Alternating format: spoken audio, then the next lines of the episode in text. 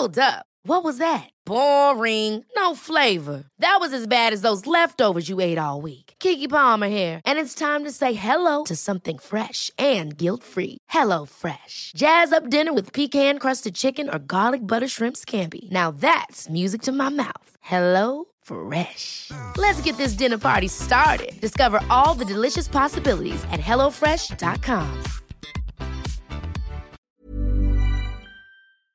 Heraldo Radio, la H que sí suena y ahora también se escucha. Inicia las noticias de la tarde con Jesús Martín Mendoza en Heraldo Radio.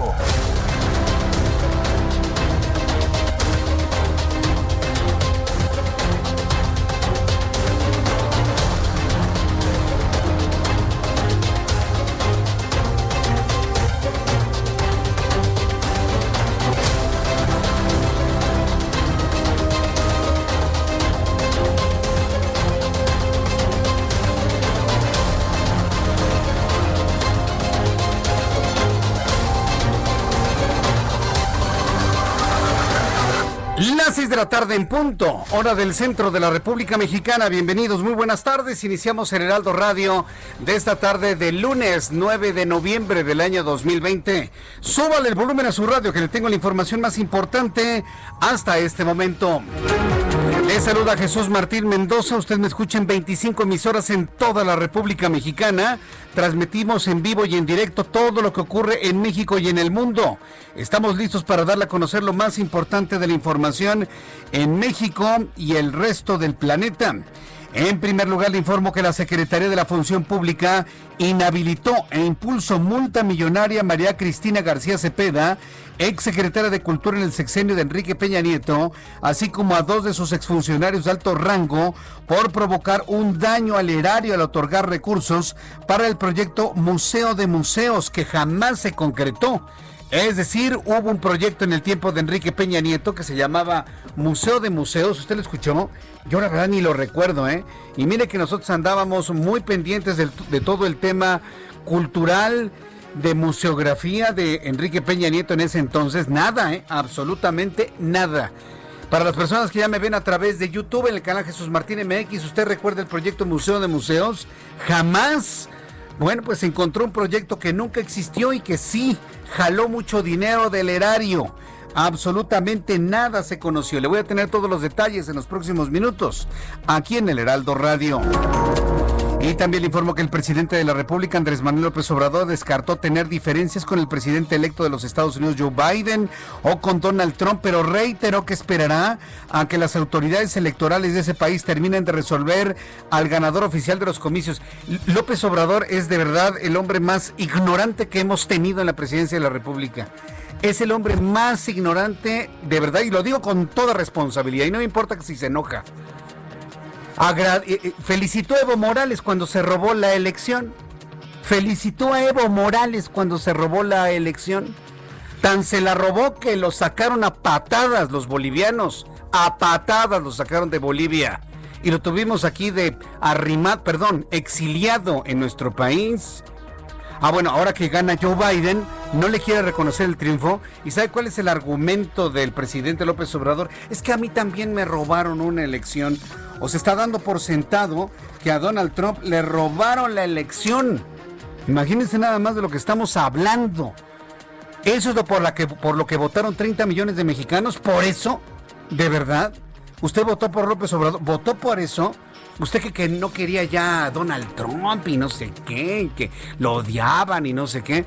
Ahora López Obrador no le quiere reconocer a Joe Biden el triunfo porque posiblemente como a él le robaron la elección. Miren nada más, yo nada más me imagino la cara de Marcelo Ebrard, secretario de Relaciones Exteriores. Debe estar bueno, hoy trató de corregir la plana, ¿eh?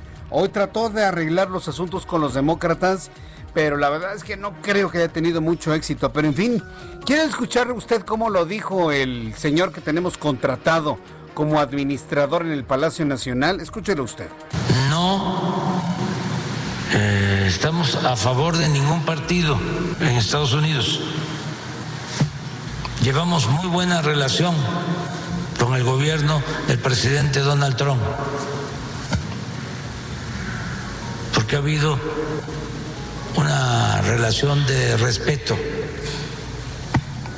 de no intervención. Y no tenemos ninguna diferencia con el candidato del Partido Demócrata, el señor Biden. Pero no le reconoce el triunfo. Pero no le reconoce el triunfo. México es uno de los poquísimos países. Bueno, vaya, ni Venezuela. Así se lo pongo. Nicolás Maduro ya se comunicó con Joe Biden y lo felicitó por su triunfo. Nicolás Maduro. Es decir, tenemos un presidente en este país. Usted lo eligió, usted, yo no, ¿eh? Yo, Jesús Martín Mendoza, por supuesto que yo no voté por López Obrador porque yo ya sabía cómo era. Así que nadie me puede decir a mí que nadie se lo advirtió. ¿Sí? Entonces, imagínense toda la gente que votó por López Obrador y que ve en Joe Biden una opción correcta y no lo está reconociendo.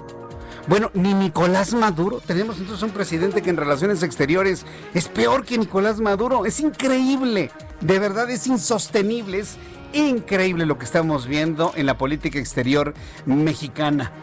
Más adelante lo vamos a platicar aquí en el Heraldo Radio. Le invito para que me dé sus opiniones. Y también le informó que la Unidad de Inteligencia Financiera de la Secretaría de Hacienda, sí, lo que es este. Lo, que es esta forma de hacer que, los, que las personas le midan si están a favor o en contra del presidente de la República. Rosario Robles Berlanga, exsecretaria de Desarrollo Social y de Desarrollo Agrario Territorial y Urbano, aseveró que tenía alrededor de 20 mil pesos en su cuenta bancaria. La Unidad de Inteligencia Financiera señaló que entre 2012 y 2017 la exfuncionaria gastó 650 mil pesos en obras de arte y joyas que pagó según la UIF de contado. Bueno, pues sí, ahí está lo que está diciendo la Unidad de Inteligencia Financiera en nuestro país. Y mientras tanto, Protección Civil reportó este lunes que cinco personas perdieron la vida en Tabasco y 22 más en Chiapas a consecuencia de las lluvias. Cinco personas mueren en Tabasco y 22 en Chiapas por las inundaciones de las últimas semanas. Además, señaló que hay miles de personas afectadas en ambas entidades. Esta es la voz de Laura Velázquez Alzúa, coordinadora nacional de protección civil. De acuerdo con ah, los registros de precipitación de Conagua, el año 2020 es el segundo año más lluvioso históricamente, con una precipitación acumulada de 2.830 litros por metro cuadrado, solo 128 por debajo del registro de 1970, que asciende a 2.948 litros por metro cuadrado.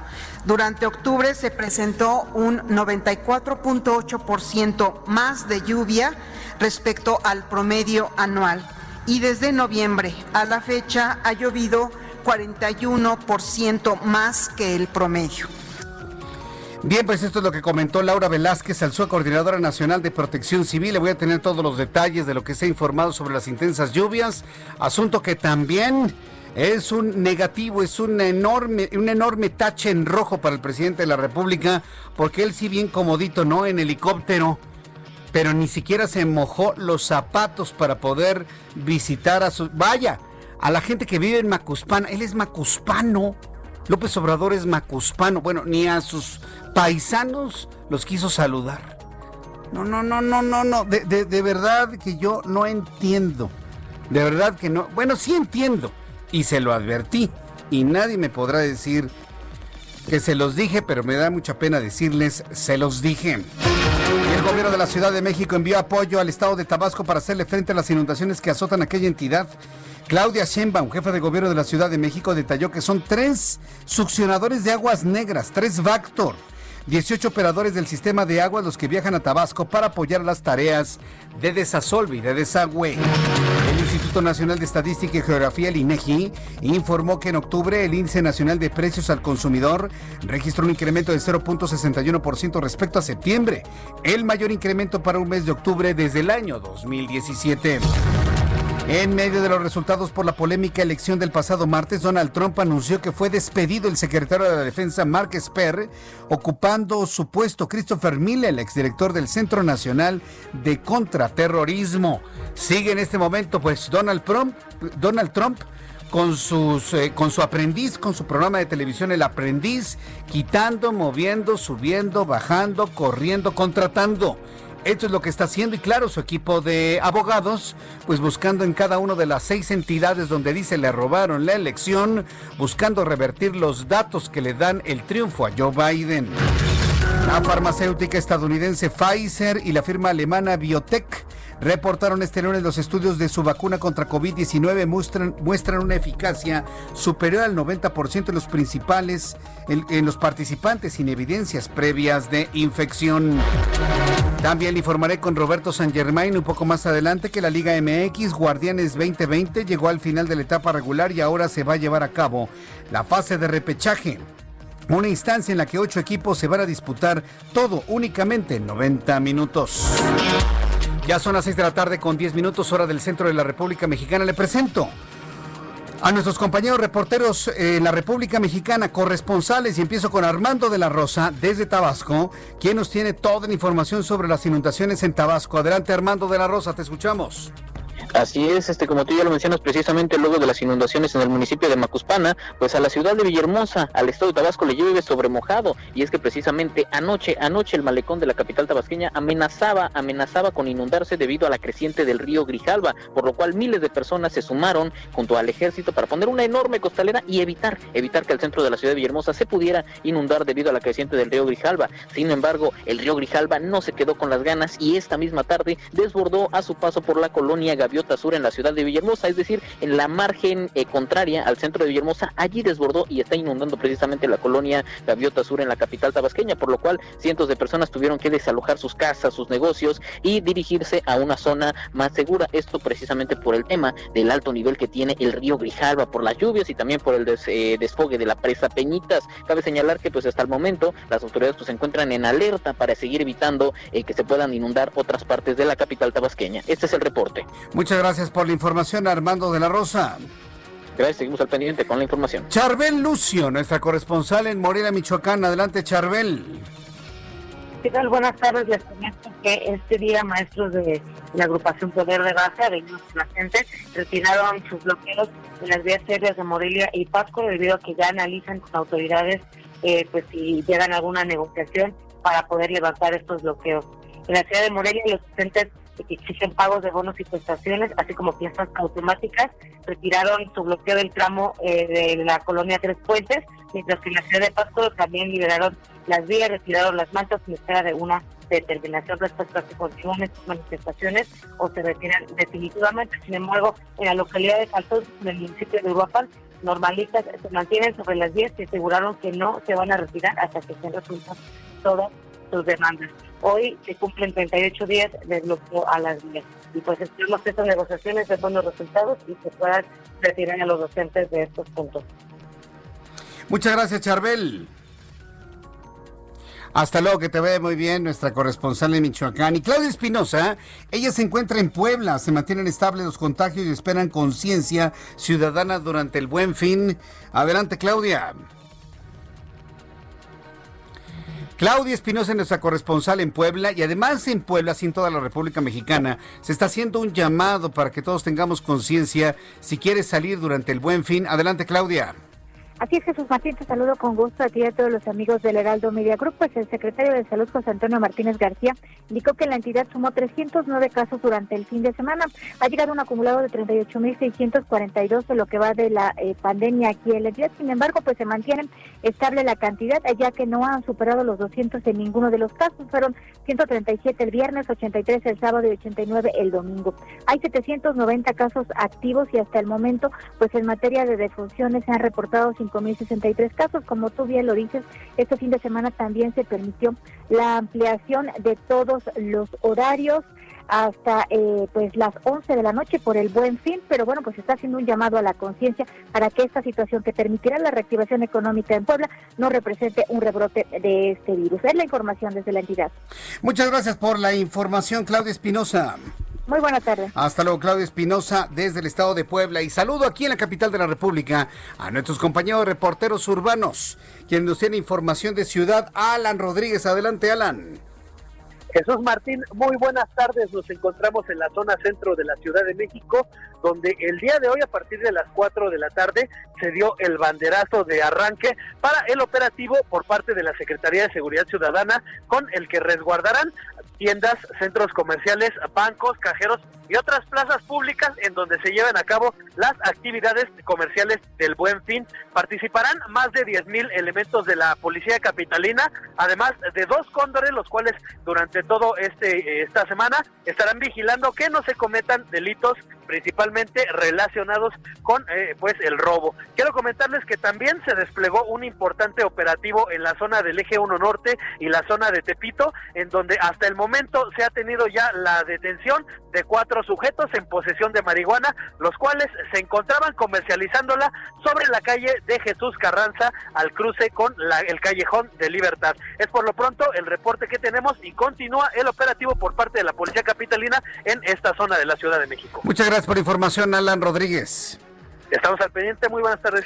Javier Ruiz, ¿en qué punto del Valle de México te encuentras? Adelante, Javier. En la zona sur, Jesús Martín, justamente hace unos momentos recorrimos parte del eje 1 poniente, la avenida Cuauhtémoc. Vamos a encontrar pues complicaciones, Jesús Martín, al menos para quien deja atrás la zona del viaducto Miguel Alemán, y esto en dirección hacia el eje 4 sur, la avenida Xola. El motivo, Jesús Martín, pues muchas personas están acudiendo a los centros eh, comerciales a pues disfrutar de este buen fin que justamente durará a partir de hoy y hasta el próximo 20 de noviembre. Muchas personas pues están acudiendo a obtener alguna promoción, alguna compra y es por ello que está saturado pues prácticamente este punto, llegando justamente a la calle de Obrero Mundial. Será cuestión de superar Xola para que el avance mejore en dirección hacia los ejes 5, hacia el eje 6 sur o bien para continuar hacia la zona del circuito interior. Eh, condiciones similares presenta también ya la calzada de Tlalpan, una vez que se deja atrás el eje 5 y esto en dirección hacia el circuito interior eh, Río Churubusco y más adelante también el entronque hacia la avenida Miguel Ángel de Quevedo, el sentido opuesto pues eh, el escenario es parecido, también complicaciones viales para llegar al circuito interior y más adelante hacia el perímetro de la zona centro de la Ciudad de México. De momento, Jesús Martín, el reporte que tenemos. Muchas gracias por la información, Javier Ruiz. Estamos atentos. Hasta luego, buena tarde. Y me da mucho gusto saludar a Israel Lorenzana con más información de este Valle de México. Adelante, Israel. Jesús Martín, muchísimas gracias. Es un gusto saludarte esta tarde. Estamos ubicados exactamente en la zona de Tlalpan y San Fernando. Y es que fíjate que en unos minutos, Jesús Martín, se estará dando inicio a un operativo por parte de la Secretaría de Seguridad Ciudadana. Patrullas estarán recorriendo la zona de Tlalpan. Esto después de la denuncia, Jesús Martín, de los ya famosos montachoques. Estos vehículos que se emparejan ante el vehículo de su víctima chocan y bueno, pues los extorsionan y le sacan dinero. Esto ha sido ya una recurrente de denuncias ante la Secretaría de Seguridad Ciudadana. Por tal motivo, las autoridades han decidido implementar este operativo aquí en la zona de Tlalpan. De hecho, el último reporte, Jesús Martín, fue aquí en la zona de Tlalpan, a la altura de la universidad que se ubica muy cerca precisamente del Estadio Azteca. Ahí se registró este incidente, motivo por el cual se lleva a cabo. En materia vehicular, la circulación con asentamientos en los cruces marcados con semáforo para quien va con dirección hacia el triférico o más allá hacia la zona del viaducto. Hay que tomarlo en cuenta, hay pocas alternativas, únicamente hay que manejar con mucha precaución. Jesús Martín, la información que te tengo. Gracias por la información, Israel. Hasta luego. Hasta luego, que te vaya muy bien. Bueno, pues esto es lo que sucede en la gran capital y en el Valle de México. Yo le invito para que se quede con nosotros aquí en el Heraldo Radio y además, hoy 9 de noviembre, ¿qué es lo que sucedió un día como hoy en México, la historia y en el mundo? Abra Marriola. Bienvenidos, esto es un día como hoy en la historia, 9 de noviembre. 1953, Camboya se independiza de Francia. 1967, en Estados Unidos se realiza el primer número de la revista Rolling Stone. En 1988 se estrena en cines de Estados Unidos la película de terror y humor negro Child's Play, aquí conocida como Chucky. En 1934 ocurre el nacimiento de Carl Sagan, astrónomo estadounidense y uno de los más grandes divulgadores científicos. Mientras tanto, en México, en 1820, Agustín de Iturbide asume el mando militar de el Ejército del Sur. En 1957 fallece en la Ciudad de México el compositor Quirino Mendoza y Cortés, el autor de Cielito Lindo. Y regresando a temas internacionales, en 1989, la República Democrática Alemana decide la apertura de sus fronteras a Occidente. Es cuando se cae el muro de Berlín. Además, hoy en Estados Unidos se celebra el Día de la Libertad Mundial. Curiosamente que sea solo en Estados Unidos, pero también se celebra el Día de Carl Sagan. En Colombia, en Bogotá específicamente, se celebra el Día de la Bicicleta. Y a nivel mundial es el Día del Inventor, fecha elegida en honor de Hedy Lamar, quien curiosamente, además de ser actriz, también fue inventora. Fue la inventora de la primera versión del espectro ensanchado, la cual permitiría las comunicaciones inalámbricas de larga distancia. Inventora a fin de cuentas. Y por último, hoy es el Día Internacional de los Record Guinness. Amigos, esto fue un día como hoy en la historia. Gracias. Muchas gracias, Abraham Arreola. Muchas gracias por eh, tus eh, mensajes y el recuerdo, evidentemente, de lo que sucedía un día como hoy, 9 de noviembre. Quiero agradecer a todas las personas que todavía el día de hoy me siguen enviando mensajes de felicitación por mi cumpleaños. Se los agradezco mucho. Mi cumpleaños fue el sábado, el 7 de noviembre, que es un gran día. Muchas gracias, eh, Manuel. Muchas gracias a todas las personas que están enviándome todavía mensajes el día de hoy por motivo de mi cumpleaños el pasado sábado 7 de noviembre. Créanme que me encanta el 7 de noviembre, es el mejor día del año.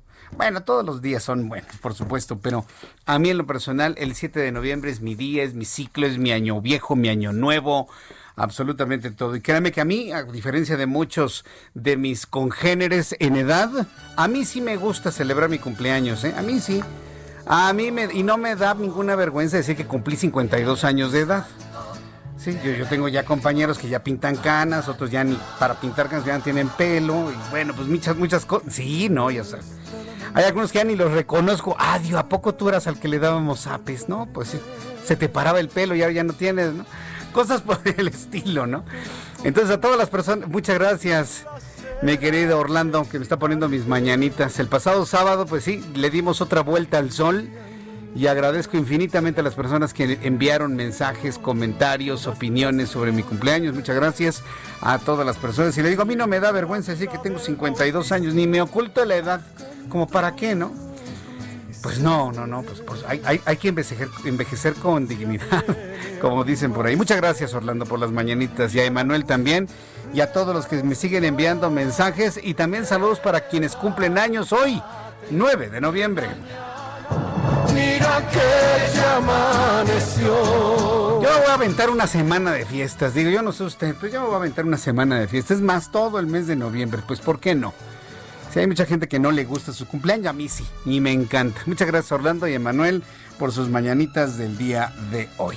Vamos a revisar las condiciones meteorológicas para las próximas horas. Ahí están los truenos y los rayos, que por cierto ya para el centro del país pues no son tan comunes, pero ¿qué tal en la costa del Pacífico? ¿Qué tal en la costa del Golfo de México? No, bueno, todo lo que es el sur y sureste de la República Mexicana, días pasados por agua y sobre todo para Chiapas y el estado de Tabasco y se va López Obrador al Tabasco y ni se baja del... del... No, no, no, no. Bueno, allá él. Mira, a mí la verdad no me importa lo que decida o no decida. Si quiere hacer las cosas, que las haga. Si no las quiere hacer, que no las haga. De verdad ya estamos muchos millones de mexicanos ya en la posición de que haga lo que quiera nuestro empleado en Palacio Nacional, que haga lo que quiera. Así de sencillo. Yo creo que la gente ya estamos empezando a ver que estamos solos en esto y tenemos que ayudarnos entre nosotros. Ya si tomamos en cuenta que además se quedó con el dinero del Fonden y ya no hay Fonden, pues a ver qué es lo que va a hacer Chiapas y lo que va a hacer Tabasco. Dos muertos en Tabasco, cinco en el estado de Chiapas debido a los intensos aguaceros y las inundaciones que se han generado en las últimas horas.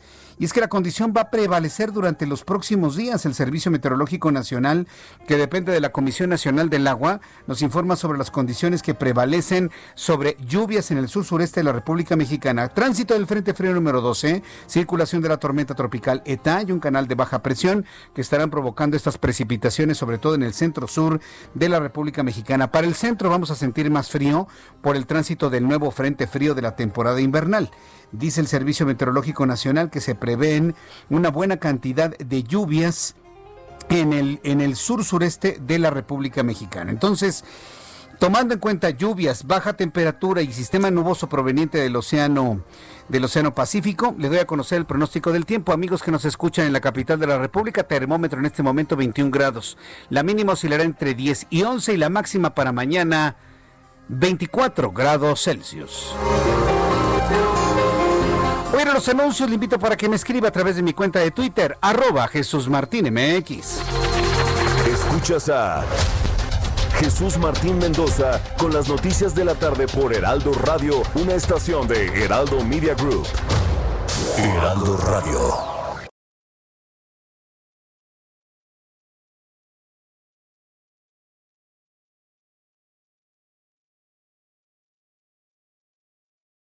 Heraldo Radio, la H que sí suena y ahora también se escucha. Escucha las noticias de la tarde con Jesús Martín Mendoza. Regresamos.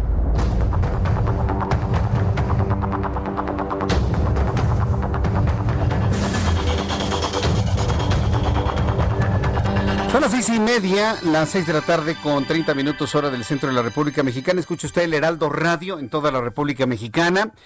Le saluda Jesús Martín Mendoza con las noticias todas las tardes. Para las personas que por primera vez me están escuchando en otras partes del país, quiero decirles que este servidor, quien le acompaña con las noticias, Jesús Martín Mendoza, lo ha hecho a lo largo de los últimos casi 20 años, a esta hora de la tarde, en el centro del país. Ahora a través de la poderosa cadena de emisoras del Heraldo Media Group, pues estamos llegando a más puntos del país donde antes no estábamos. Pero créanme que esta forma de informarse, enterarse, de saber lo que sucede en México, en el centro del país, en el resto de la República Mexicana, en el mundo entero, pues ya es una tradición noticiosa desde hace casi dos décadas. Así que le invito para que nos descubra, para que se quede con nosotros, para que nos dé ese beneficio de poderle, de poderle informar todas las tardes, que usted nos escuche todas las tardes. Así que para las personas que nos están escuchando, por ejemplo en Coatzacoalcos, que es una emisora nueva que tenemos en la República Mexicana, escúchenos todas las tardes. Diga, a ver, vamos a escuchar a Jesús Martín. ¿Quién es Jesús Martín? Ah, pues el hombre que les da las noticias a esta hora de la tarde, de 6 de la tarde a las 8 de la noche. Y para quienes ya nos conocen, bueno, pues agradecerles mucho su sintonía de todos los días. Y además, si quieres saber más de este programa de noticias y del grupo de personas que escuchan todas las tardes las noticias con Jesús Martín, le invito para que entre a nuestro eh, canal de YouTube, en el canal Jesús Martín MX. Así búsqueme en YouTube, Jesús Martín MX. Estamos transmitiendo en este momento totalmente en vivo. Tenemos un chat en línea en donde usted y yo podemos entrar en contacto, en comunicación. Me puede usted preguntar lo que usted quiera. Y bueno, pues ya platicamos a esta hora de la tarde. Le tengo más información a esta hora con Gibran Zafra, periodista del Heraldo Media Group. Adelante, Gibran. ¿Qué tal, Jesús Martín? Buenas tardes. Eh, para informarte de una nota que traemos hoy en el portal del Heraldo de México eh, acerca del avión presidencial. Eh, este tema que estuvo muy presente en la, en la agenda mediática y que últimamente ya hemos escuchado muy poco de cómo va el proceso de, de venta del avión presidencial. Entonces consultamos vía transparencia al gobierno de México para saber cuánto le está pagando a la ONU por medio de esta oficina que tiene, que es la UNOPS, la Oficina de las Naciones Unidas de Servicios para Proyectos, eh, por esta asesoría, acompañamiento o servicio para la venta del avión presidencial. Eh, Banobras nos responde vía transparencia y nos comenta que el, el pago de este servicio es de 1.408.625 dólares. Es decir, al tipo de cambio de los últimos días, estamos hablando de 28 millones 947 mil 247 pesos, los que se han pagado. Eh, el contrato hasta agosto pasado, es el pago que se ha hecho es de 918 mil 652 eh, dólares por el servicio que está dando eh, la ONU de, de, acompañamiento para este tema al gobierno de Andrés Manuel López Obrador. Y también vemos importante este tema, sobre todo porque eh, eh, se, hablaba mucho del avión presidencial, pero sobre todo relacionada a esta rifa que hubo con la Lotería Nacional. Entonces, cabe recordar que el 17 de, septiembre, al otro día de, que se llevó a cabo esta rifa, Andrés Manuel López Obrador en la mañanera habló que ya había un, un interesado, un comprador, que incluso hasta había ya un depósito y que en los próximos días se iba a informar acerca de, ese tema. Pues ya pasó, eh, ya pasó casi un mes y medio y el gobierno todavía no informa qué ha pasado con, con este proceso. Eh, vemos, vemos muy importante eh, poner atención en, la venta del avión presidencial, sobre todo porque vamos para dos años de este gobierno y recordemos que es una de las 100 promesas que hizo Andrés Manuel López Obrador cuando toma posesión en el Zócalo y pues no, no se ha logrado eh, concretar esta venta, ¿no? Eh, nosotros lo, lo, vemos así, creemos que podemos eh, ver el trabajo de acompañamiento que está haciendo la ONU una vez que se venda este avión y sobre todo solicitar al gobierno de México que nos dé la información de cuánto se gastó, porque hay que recordar que aparte de lo que se está pagando del avión, hay, hay muchos gastos que se están haciendo, sobre todo del seguro, de pronto de estos servicios de mantenimiento que se le hacen. Eh, de hecho, Banobras dio un, informe en julio pasado que en los dos años, en los casi dos años que van de este gobierno, se han pagado cerca de 78.5 millones de pesos por un avión que está parado ahora en, suelo mexicano, antes estaba en Estados Unidos, pero creo que no debemos de perder como la de, de vista ese tema y sobre todo pues insistir y saber qué se va a hacer. Y una vez si se llega a vender, pues solicitar toda la información y sobre todo por este acompañamiento de la ONU, que haya total transparencia y hacer cuentas, ¿no? Si la si, si las cifras son a favor del gobierno o son negativas del, gobierno. Bien, pues eh, gracias por esta información. Te agradezco infinitamente el que me hayas eh, informado, nos hayas informado sobre este asunto que la verdad, mira, ya muchos habitantes de este país pues ya sabemos de dónde viene todo esto. Muchas gracias por la información, Gibran Zafra. Gracias, buenas tardes. Hasta luego, que te vaya muy bien. Bueno, pues es un trabajo periodístico interesante que trae el Heraldo Web. Yo le invito para que, eh, si usted quiere un, un sistema a través de redes sociales y de web para informarse de, lo más importante, el Heraldo Web, ¿eh? a través de www.heraldodemexico.com.mx, ahí se podrá usted enterar de todo. Y mire, del asunto del avión, pues sí, es interesante todo lo que se pueda descubrir, pero ha sido un verdadero insulto a la inteligencia mexicana, ¿eh? este asunto del avión. Un verdadero insulto. Que yo espero que suceda con López Obrador lo que le sucedió a Trump. Yo nada, y lo digo claramente, pues ¿por qué me voy a callar la boca? A ver.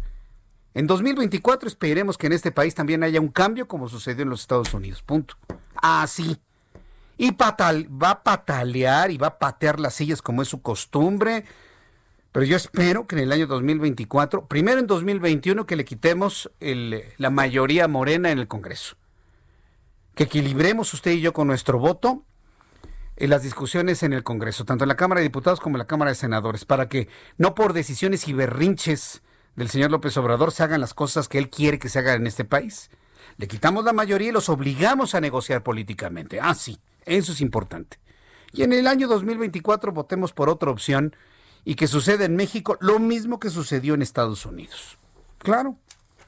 Y va a gritar de que les robaron y que no sé qué, pero yo creo que ya, ya estuvo. Imagínese, no, no bajarse a, a saludar a sus conciudadanos de Tabasco. ¿Y sabe por qué no lo hace? Porque no los quiere. Porque Tabasco siempre ha desdeñado a Andrés Manuel López Obrador. No ha sido nunca ni regidor, ni presidente municipal de nada, mucho menos gobernador. Entonces hay ahí un, un, corajillo que trae el actual presidente con sus, con sus paisanos. Y si usted va y les pregunta en Tabasco, no lo quieren. ¿No me cree? Hágalo, pregúntelo. Y luego me platica. ¿No me cree? Uh, pregunte usted. ¿Algún amigo, amiga, conocido, contacto allá en Tabasco? Pregúnteles, pregúnteles. Y me platica lo que le dicen, ¿eh? Y me, pero me platica la verdad. No va a decir otro tipo de cosas. Me platica la verdad. Y ya luego me cuenta. No, no, no, verdaderamente complicado. Pero pues, mientras esto sucede, mientras el país está inundado de COVID y inundado de agua en el sureste de la República Mexicana y mientras el presidente no reconoce al triunfador de la elección en los Estados Unidos, pues siguen buscando culpables, siguen cómo sustentar su presencia buscando culpables en el pasado. La Secretaría de la Función Pública informó este lunes sobre una inhabilitación por 10 años y una multa de 19 millones 771 mil 154 pesos en contra de quien fue secretaria de Cultura del gobierno de Enrique Peña Nieto, María Cristina García Cepeda. También se aplicará esa sanción a dos de sus exfuncionarios de alto rango, el exoficial mayor y la exdirectora general de administración. Este castigo, de acuerdo con la función pública, es por ser responsables de provocar un daño al erario al otorgar recursos para el proyecto Museo de Museos que nunca se concretó. María Cristina García Cepeda tomó el mando de la Secretaría de Cultura en 2017, después de la muerte de Rafael Tobar y de Teresa en 2019, ya en el sexenio de López Obrador, el dirigente del PRI, Alejandro Moreno, informó sobre su designación como secretaria de Cultura del Comité Ejecutivo Nacional de ese partido. Pues siguen los desquites, las venganzas, como si desquitándose del pasado hicieran mejor su presente, y pues no. ¿Qué es lo que usted quiere? ¿Que castiguen al pasado que hagan bien el presente? Alguien va a decir las dos cosas, Jesús Martín. Pero es que ni una ni otra. Pero es que de verdad ni una ni otra. Una de las cosas que se le han convertido en el peor error de toda su administración, del señor que hemos contratado como administrador de este país, usted ya sabe cómo se llama, ¿no? Yo no voy a decir su nombre. Yo creo que ya los medios están muy inundados de esas cuatro palabras. Eh, una de las cosas que se ha convertido en el peor error del sexenio de este señor que está ahí en el Palacio Nacional es no reconocer lo que sucedió en los Estados Unidos. A ver, explíqueme, ¿en dónde radica, en dónde radica el que se enemiste con nuestro principal socio comercial? Con el país que compra el 80% de nuestras exportaciones. No tiene ningún sentido. O es no entender lo que pasa en los Estados Unidos, o no es, no es entender la realidad de la vecindad entre Estados Unidos y México. Yo le diría, hasta por hipocresía debería de felicitarlo si no, si no, si no le cuadra, ¿no? Al presidente de la República. ¿Por qué? Porque está de por medio el intercambio comercial, el intercambio político, el intercambio migratorio entre Estados. Ah, no, pues no. ¿Y sabe cuál es el argumento del señor que está en Palacio Nacional? Es que como a mí también me robaron una elección, seguramente también se la están robando a, Donald Trump. Hágame usted el favor podríamos estar de acuerdo en errores que pudiesen haberse cometido en la contabilización de los votos. Pero mire, hoy, por ejemplo, estaba escuchando este análisis políticos de un gran amigo, de un gran periodista, usted lo conoce, Francisco Villalobos en los Estados Unidos, quien ha hecho, por ejemplo, todo un recuento y un análisis muy profundo, muy serio, de que en los Estados Unidos nada de lo que dice Donald Trump que podría, podría ocurrir ha ocurrido nunca y esta no va a ser la excepción. Ya inclusive, imagínense, ya la gente cercana a Donald Trump, y me refiero a Jared Kushner y a su hija, le están diciendo, ya papá, ya, mira, acepta la derrota, perdiste y te candidateas dentro de cuatro años, hombre, ya, acepta la derrota. Es decir, está tan difícil que pueda cambiar las cosas Donald Trump que no tiene ningún sentido, no va a pasar nada. Nunca en la historia de los Estados Unidos se ha revertido el anuncio del triunfo en el colegio electoral de un candidato y que después por acciones legales se revierta eso. Jamás ha ocurrido. Los cercanos a Andrés Manuel López Obrador le han dicho, presidente, reconozca yo, no, no, no, no, no. Y él dice, no, a mí también me robaron mi elección. Yo no quiero ver, no me quiero imaginar la cara de Marcelo Ebrard. Marcelo Ebrard es un hombre que sí sabe y sí conoce de política y de política exterior. Y debe estar verdaderamente enfurecido Marcelo Ebrard. Hoy lo vimos tratando de arreglar la plana ahí con los demócratas, pero pues la verdad, mientras no exista un reconocimiento por parte oficial del gobierno de México al triunfo de Joe Biden en los Estados Unidos, la expectativa hacia el futuro va a ser muy compleja entre ambos países definitivamente. Francisco Villalobos, me da mucho gusto saludarte. Empieza como que una calma, ¿no? En los Estados Unidos, luego de la vorágine del pasado sábado 7 de noviembre, con la declaratoria de triunfo de Joe Biden, su mensaje, que hay que reconocerlo, de, de, gran estadista, muy, muy equilibrado y sobre todo con ese llamado a la unidad. Me da mucho gusto saludarte, Francisco Villalobos. Bienvenido.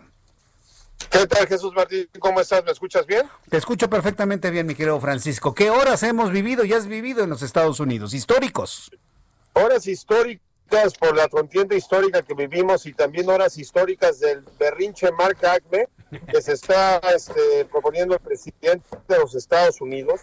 Y bueno, o sea, este, Jesús, o sea, la cuestión esta de, de si fuera nomás un berrinche y acabar siendo nomás un berrinche, nomás simplemente entre Donald Trump y la y este y ya para contar este eh, no pase más allá que un berrinche en un viejito de setenta y tantos años, pues no hubiera problema. Pero estos berrinches tienen consecuencias y consecuencias serias. Primero, antes de sumergir el berrinche, en el tema de que si Joe Biden es presidente electo o no, este, y el tema es que es más que presidente electo.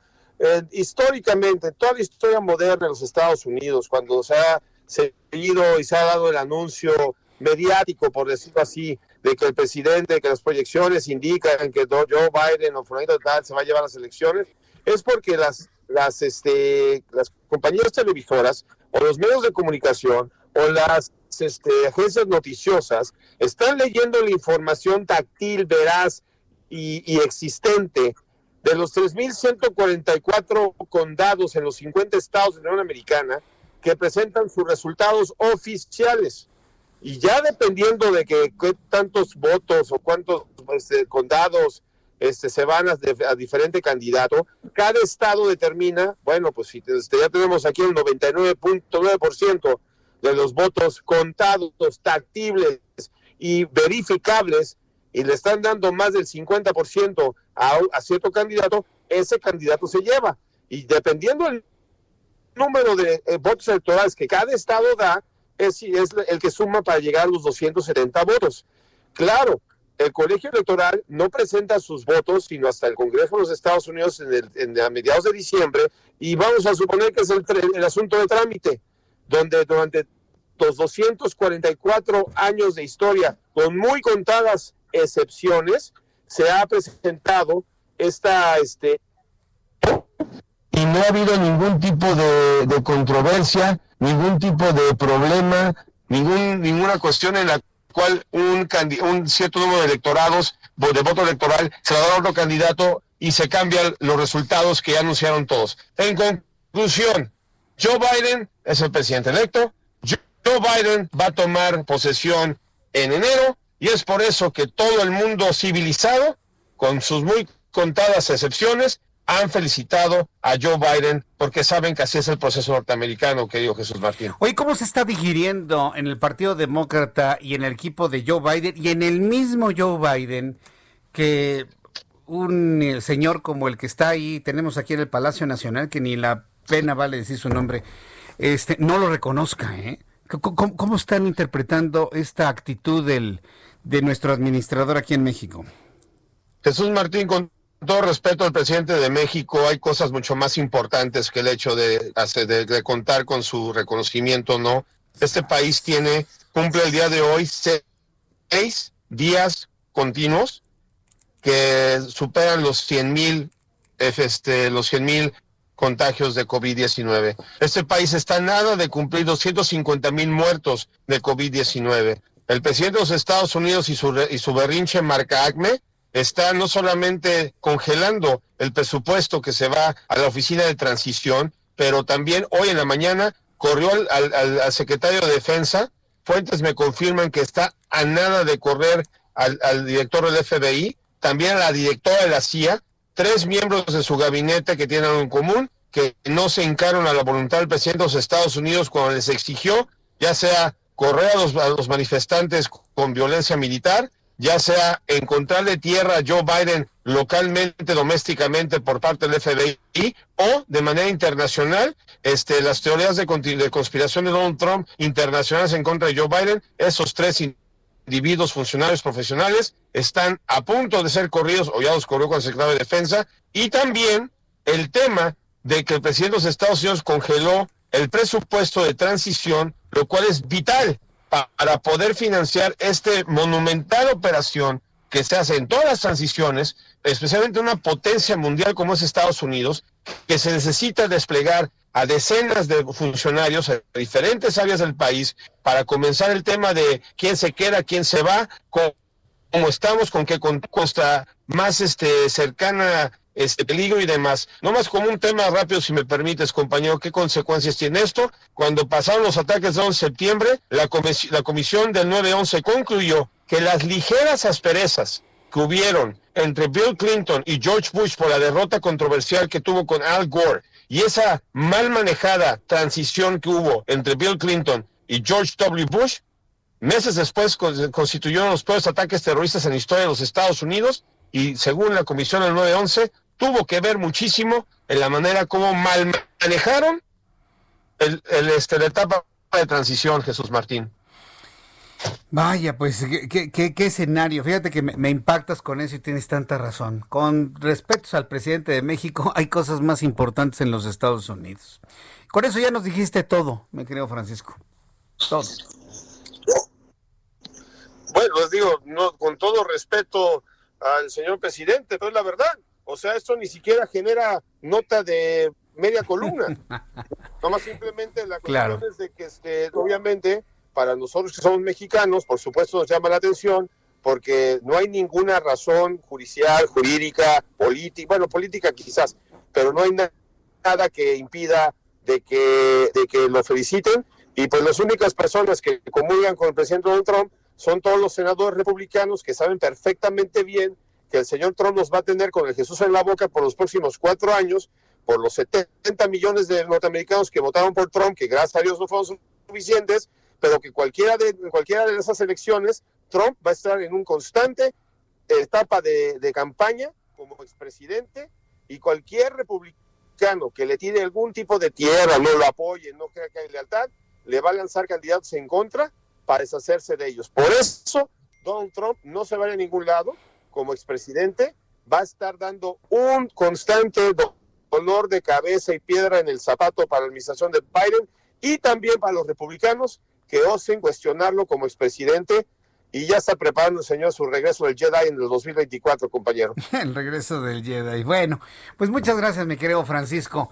Entonces ya, ya no me voy a preocupar de que el presidente de México felicite a Joe Biden. Ya me quedó claro el pequeño tamaño, hablando de, de una primera plana de periódico importante en los Estados Unidos, lo que significa, bueno, ni de interiores, por lo que entiendo. Muchísimas gracias por la información, Francisco. Tristemente sí. Un abrazo, compañero. Hasta luego, que te vea muy bien. Tristemente, es un asunto que ni de interiores luciría en las portadas o en los periódicos más importantes de los Estados Unidos. Qué tristeza, ¿no? Nosotros, nosotros creyendo que México, wow, México, no, hombre. ¿Qué haría Estados Unidos sin México? Y hoy Francisco Villalobos me dice, Jesús Martín, con todo respeto para el presidente, ni siquiera se acuerda de México. Sería un asunto que ni en interiores en periódicos aparecería. Qué tristeza, ¿no? Qué tristeza, pero qué realidad también. Y yo estoy seguro que a la gran mayoría de nosotros, ni a usted ni a mí, nos afecta absolutamente nada. ¿Sabe a quién sí le afecta? A él. A él.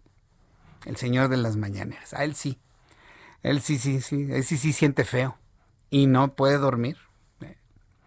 Pero ya con lo que hoy informó Francisco Villalobos, y que yo le voy a pedir a la gente que está muy cerca ya del señor que tenemos contratado en Palacio Nacional, le pase una hojita, una estenográfica, para que sepa exactamente cuál es la importancia que Joe Biden le da a su reconocimiento o no reconocimiento. Y yo creo que después de esta explicación, pues decirle a su gran secretario de Relaciones Exteriores, ahí sí lo digo con toda claridad, a Marcelo Ebrard, que ha tratado de mantener a flote este barco, pues que ya no se preocupe tanto, ¿no? Que él haga su trabajo para el 2024. Él que haga su relación, su comunicación con los demócratas, con los republicanos para el 2024, porque por lo demás jamás se va a entender cómo está todo esto. Bueno, son las 6 de la tarde con 53 minutos, hora del centro de la República Mexicana. Antes de ir a los anuncios, eh, a, los mensajes comerciales, bueno, pues ya le, ya le expliqué lo que sucedió el día de hoy sobre la inhabilitación que dio a conocer la Secretaría de la Función Pública de Funcionarios de Tiempos de Enrique Peña Nieto. Y bueno, sobre lo que dijo ahora nuestro compañero eh, Francisco Villalobos, nada más decirle que el señor del Palacio Nacional descartó tener diferencias con el presidente electo Joe Biden, ah, ni, ni lo conoce o con Donald Trump y aseguró que la postura de su gobierno será la de esperar el anuncio ganador. Ya ni me pongas el, audio, ¿eh? La verdad es que ni vale la pena, Orlando. Emanuel, cero, ¿no? Ya. A otra cosa. De acuerdo con la Unidad de Inteligencia Financiera, las cuentas bancarias creadas para depositar el dinero extraído de las Secretarías de Desarrollo Social y de SEDATU en el esquema de la estafa maestra fueron abiertas y vaciadas el mismo día. Según la denuncia que presentó la UIF ante la Fiscalía General de la República contra Rosario Robles y ex colaboradores, se detectó que bastaron unos días para dispersar los millones que fueron desviados de la Secretaría de Desarrollo Social y SEDATU. De acuerdo con las denuncias del ex oficial mayor de ambas secretarías, Emilio Cebadúa, híjole. Ay, ay, ay. Que le revisen también sus cuentas. ¿A poco nada más vio pasar los billetes? Transfirió recursos por más de 16 millones 385 mil 889 pesos a personas físicas que no tenían relación con las dependencias, que aperturaron ese mismo día cuentas y tras recibir el dinero las vaciaron.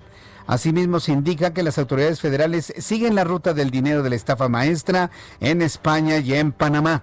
El esquema de retiro de recursos fue detallado por la UIF en la denuncia presentada en septiembre de 2019, por lo que el 5 de noviembre del 2020 el juez federal con sede en Altiplano, Estado de México, libró orden de aprehensión contra Rosario Robles por delincuencia organizada y lavado de dinero. Está bien que revisen las corrupciones del pasado, pero están más concentrados en esto que en las inundaciones de Tabasco. No se vale. Después de los mensajes, resumen de noticias, actualización de COVID, esto es el Heraldo Radio. Escuchas a Jesús Martín Mendoza con las noticias de la tarde por Heraldo Radio, una estación de Heraldo Media Group. Heraldo Radio, la HCL se comparte, se ve y ahora también se escucha.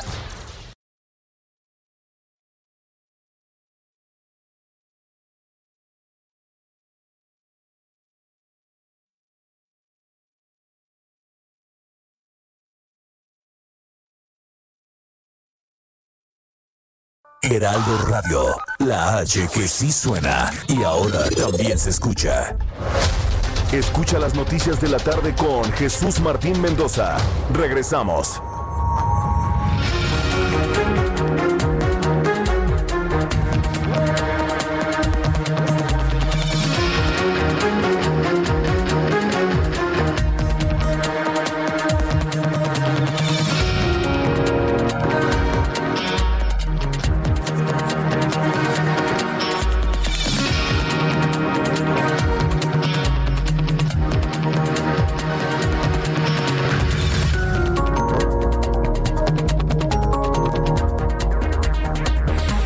Noticias en resumen. Cuando son las 7 en punto, hora del centro de la República Mexicana, la Interpol busca al exsecretario de Seguridad Pública Raimundo Collins en los Estados Unidos. Raimundo Collins, exsecretario de Seguridad Pública, ya es buscado por la Interpol en los Estados Unidos después de que la Fiscalía General de Justicia de la Ciudad de México solicitara a la Fiscalía General de la República la emisión de una ficha roja. Raimundo Collins cuenta con una orden de aprehensión en su contra. Está acusado por el delito de uso ilegal de atribuciones y facultades en su calidad de titular del Instituto de Vivienda de la Ciudad de México. Nuestro país gana otra posición en Naciones Unidas ahora en el Comité para la Eliminación de la Discriminación contra la Mujer. La misión permanente de México en la ONU informa que con 126 votos a favor, Leticia Bonifaz Alfonso se integra a esta Comité de Eliminación de Discriminación contra la Mujer de cara al periodo 2021-2024. José Luis Vargas, magistrado presidente del Tribunal Electoral del Poder Judicial de la Federación, informó a través de sus redes sociales que dio positivo a la prueba de COVID-19 por lo que va a permanecer en su casa aislado. Cabe recordar que el 3 de noviembre Vargas fue elegido con cuatro votos a favor y tres en contra como nuevo presidente del Tribunal Electoral del Poder Judicial de la Federación en sustitución de Felipe Fuentes Barrera. El secretario general de la Organización de las Naciones Unidas, Antonio Gutiérrez, felicitó al presidente electo Joe Biden y a su vicepresidenta electa Kamala Harris, al tiempo que señaló que la sociedad entre Estados Unidos y la organización es un pilar esencial en la cooperación internacional necesaria para abordar los dramáticos desafíos en los que el mundo se enfrenta hoy en día. Ay, Antonio Guterres, lo único que quiere es que les vuelva a pagar Estados Unidos su permanencia en la ONU. Ay, ay, ay. Mire, tengo que decirlo porque luego este tipo de hipocresías a mí la verdad no me gusta nada. El portavoz de la ONU, Stephen eh, Dujarric, también felicitó al pueblo estadounidense por un vibrante ejercicio de democracia en las elecciones de su país la semana pasada, luego de que le preguntaron sobre la histórica victoria de Harris como la primera mujer en ser elegida vicepresidente. Dujarric respondió que el secretario general siempre está contento y celebra cuando una mujer rompe una nueva barrera. Aumenta 666 la cifra de niños separados por Trump que no encuentran a sus padres. El nuevo informe publicado por la cadena de noticias NBC News señala que ahora el número de niños separados por la política de tolerancia cero implementada por Donald Trump, que no ha logrado reunirse con sus padres, es mayor que la cifra de 545 y habría aumentado a 666 casos. Estados Unidos superó este lunes el umbral de los 10 millones de casos de COVID-19 desde el inicio de la pandemia, según el recuento de la Universidad John Hopkins. Solo 10 días bastaron para que el país más afectado del mundo por la pandemia pasara de 9 a 10 millones de casos, es decir, en tan solo en tan solo unos cuantos días, en 10 días aumentó 100 mil casos por día, es decir, un millón para llegar finalmente a esta cifra increíble, devastadora. Según cifras de John Hopkins, Estados Unidos registró más de 100 mil casos positivos durante las últimas 24 horas, en los últimos cuatro días con un pico de 127 mil entre el jueves y el viernes. Estas son las noticias en resumen. Le invito para que siga con nosotros. Le saluda Jesús Martín Mendoza.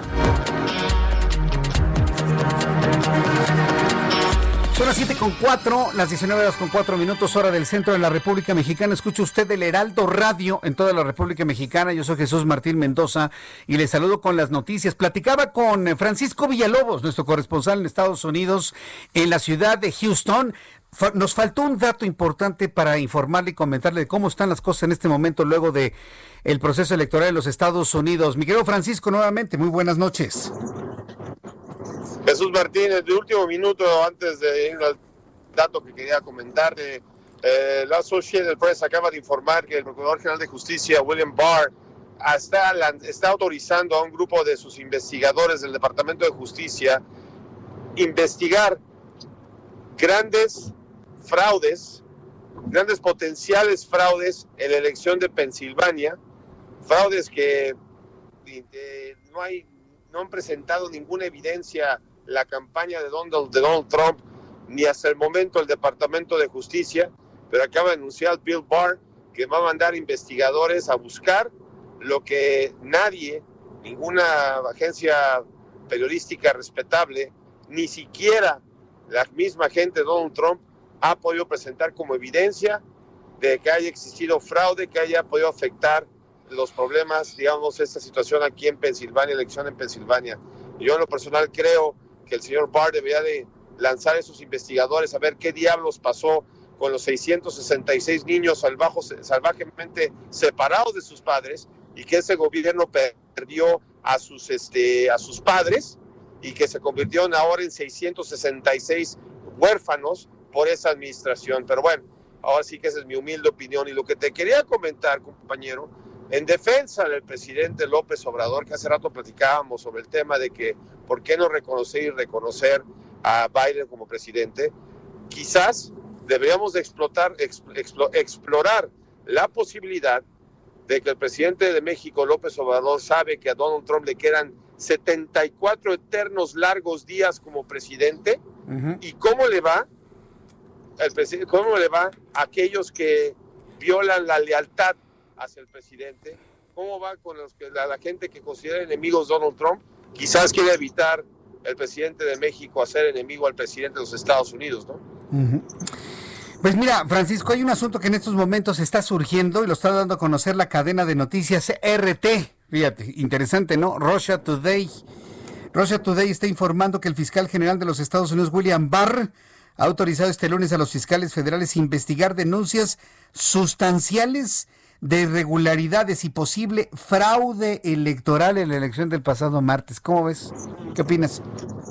Pues sí, o sea, lo que te acabo de, lo que te menciono, o sea, mira, con RT, con RT hay que tomarlo con pinzas, querido Jesús Martín. Sí, yo sé, yo sé. Es, la, es, la, este, la, agencia estatal de Rusia, ¿me explicó? Entonces, vamos a ver qué es lo que sucede.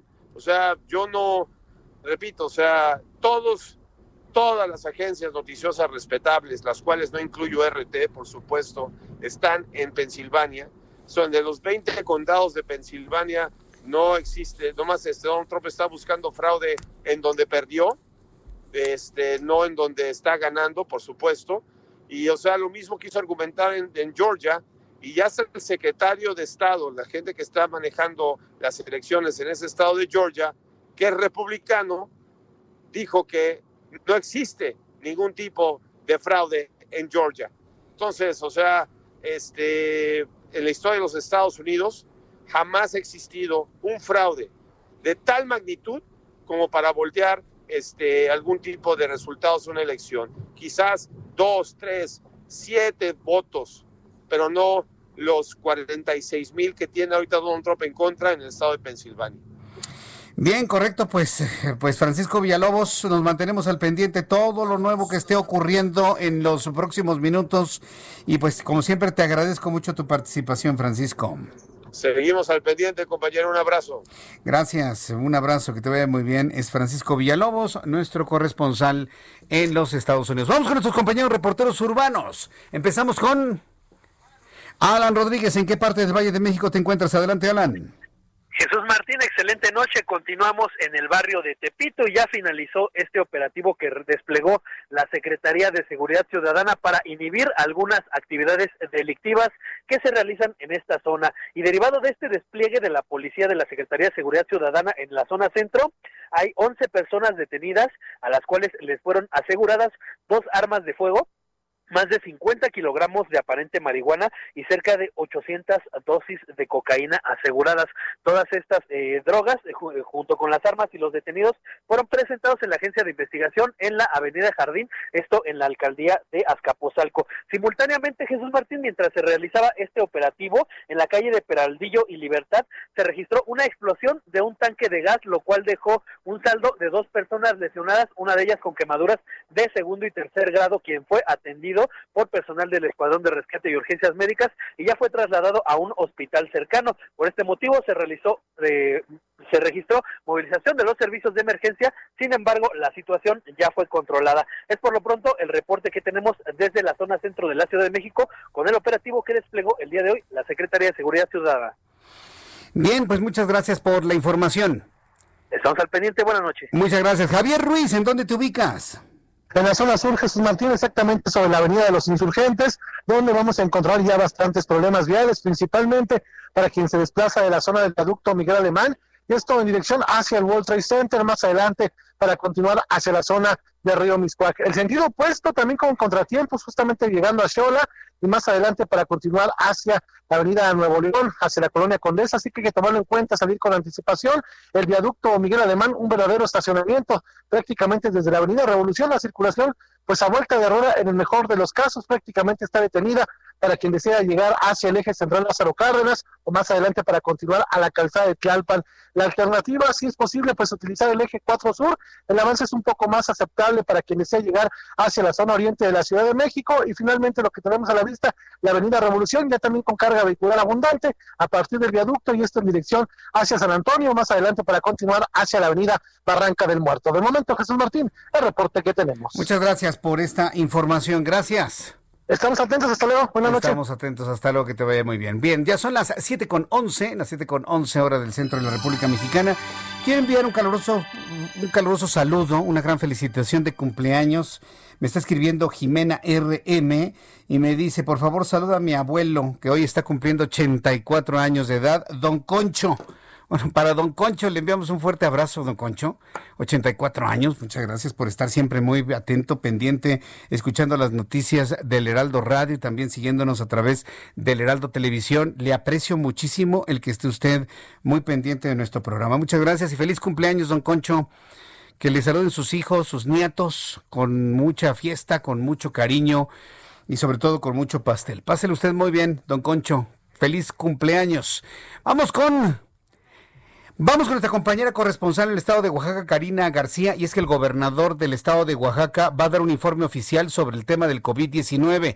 Adelante, Karina, te escuchamos. Muy buenas tardes, noches ya.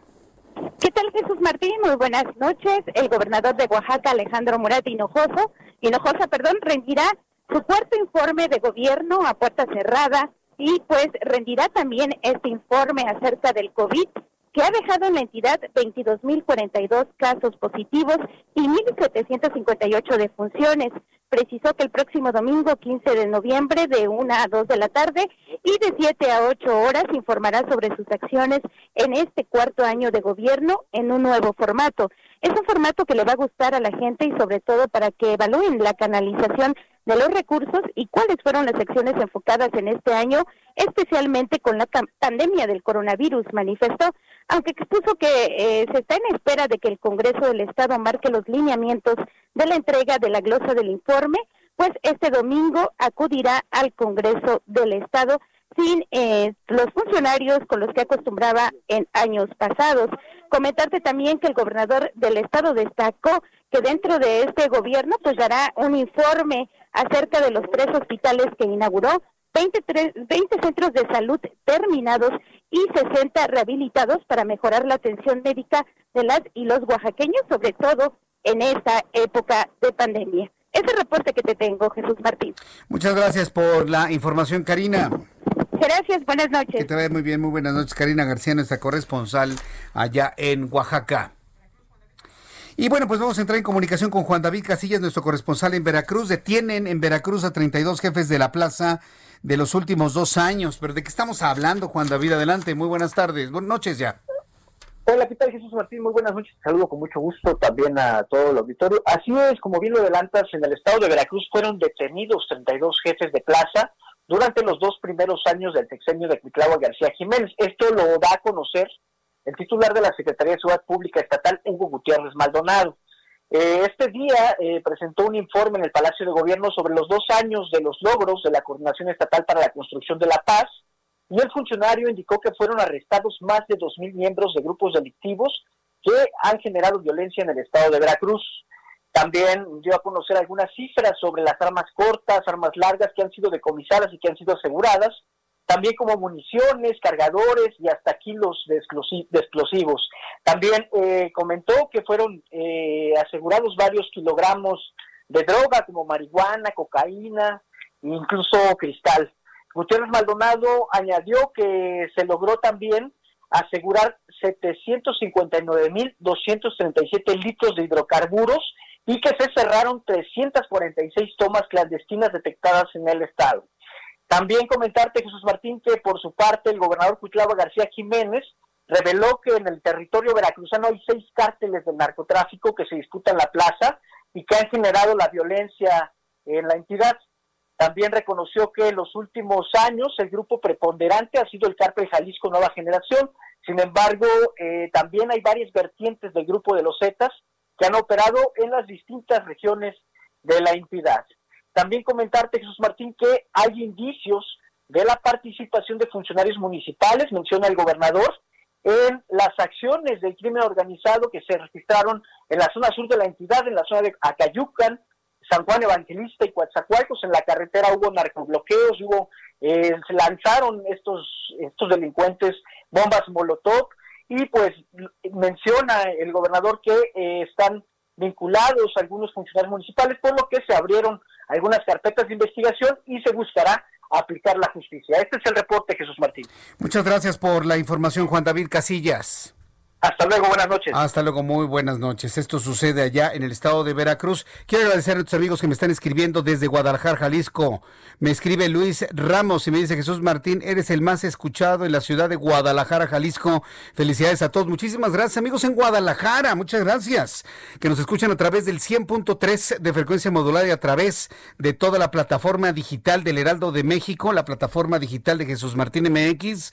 Estamos cubriendo todo el territorio de Jalisco con la información y sobre todo la zona metropolitana de Guadalajara. Gracias por tenernos en el número uno en la preferencia informativa a esta hora de la tarde. Quiero decirle que en Chiapas la situación está muy, muy, muy complicada con las inundaciones. Más de 20 muertos de personas que han desaparecido, arrastrados, ahogados por las lluvias en el estado de Chiapas y nada se puede hacer y todo esto debido al sistema, sistema ciclónico ETA, que se combina con el Frente Frío número 12, que ha provocado tremendos aguaceros allá en el estado de Chiapas. Quiero informarle que al encabezar la mesa de seguridad, el gobernador de Chiapas, Rutilio Escandón, Rutiles Candón Cadenas aseguró que las instituciones federales, estatales y municipales continúan trabajando de manera coordinada en las diferentes regiones de Chiapas a fin de auxiliar y atender las necesidades prioritarias de la población damnificada tras el paso del frente frío y la depresión tropical. Después del primer día estamos todos sumados a brindar apoyo a quienes más lo necesitan. Quiero decirles a los chiapanecos que están pasando por estos momentos difíciles y de urgencia que no están solos que cuentan con el respaldo de todas las autoridades y van a tener todo lo necesario para salir adelante, a punto al tiempo de expresar su pésame y solidaridad a las familias de quienes lamentablemente perdieron la vida a consecuencia de estos fenómenos naturales. Respecto a la emergencia sanitaria por el COVID-19, Escantón Cadenas reconoció que la actitud responsable del pueblo y la, la, labor profesional y humana del personal de salud para lograr mayor, un mayor control y avanzar en la erradicación de esta enfermedad tan contagiosa y peligrosa.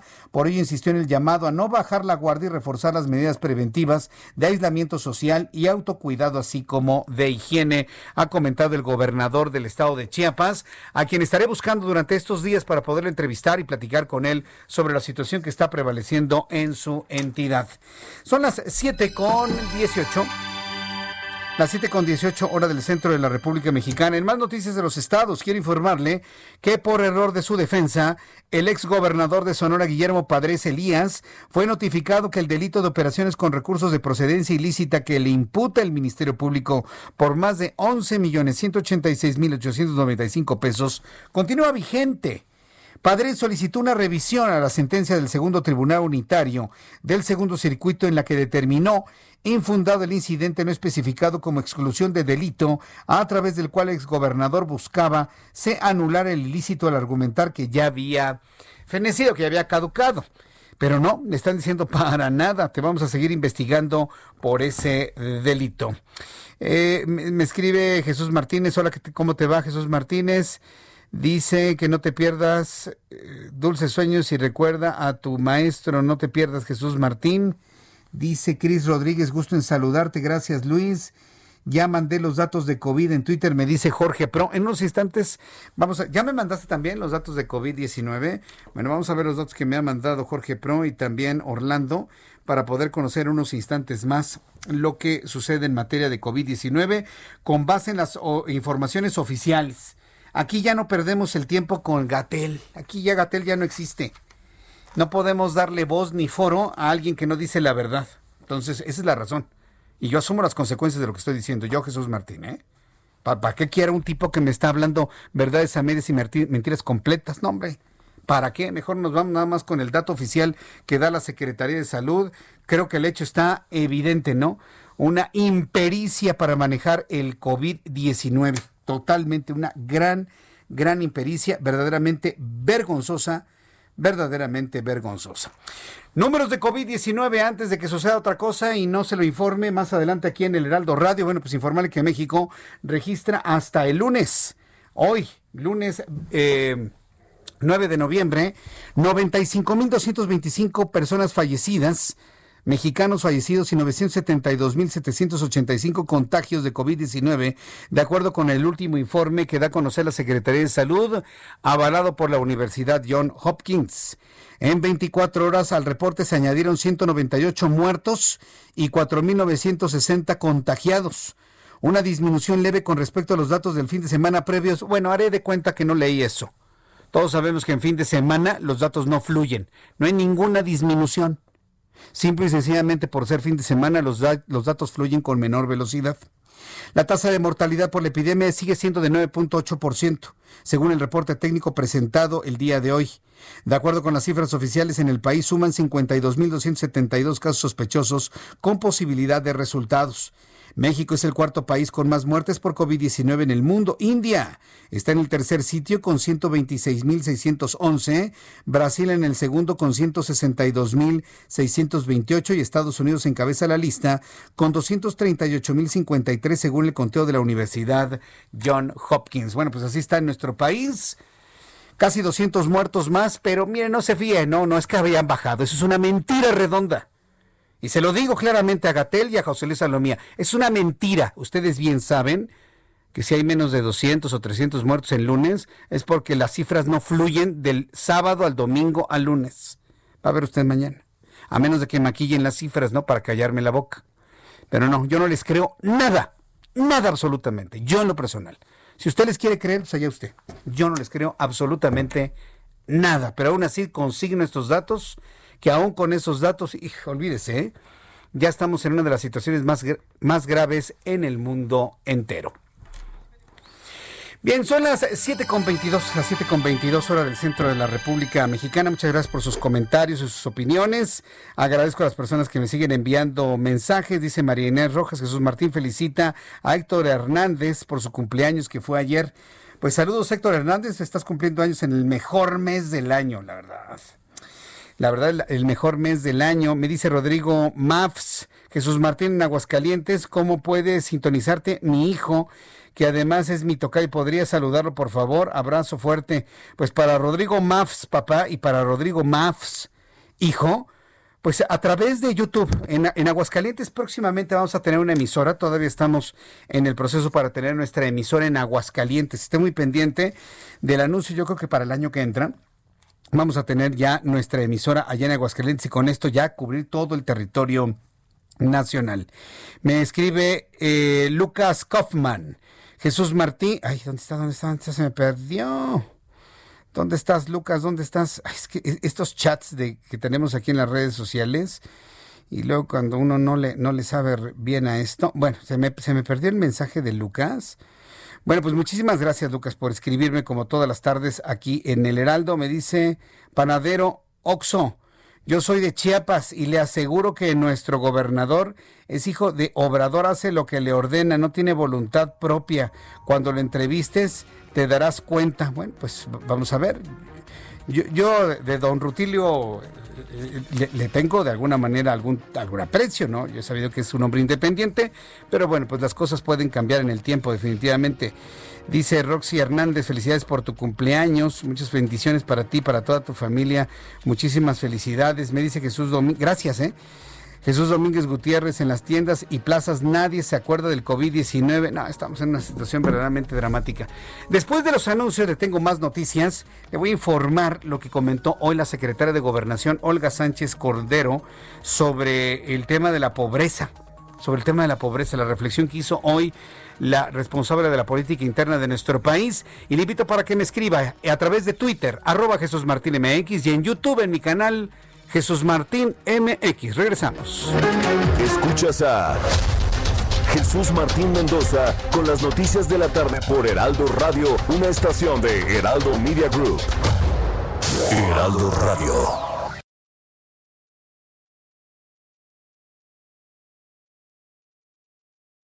Heraldo Radio, la H que sí suena y ahora también se escucha. Escucha las noticias de la tarde con Jesús Martín Mendoza. Regresamos.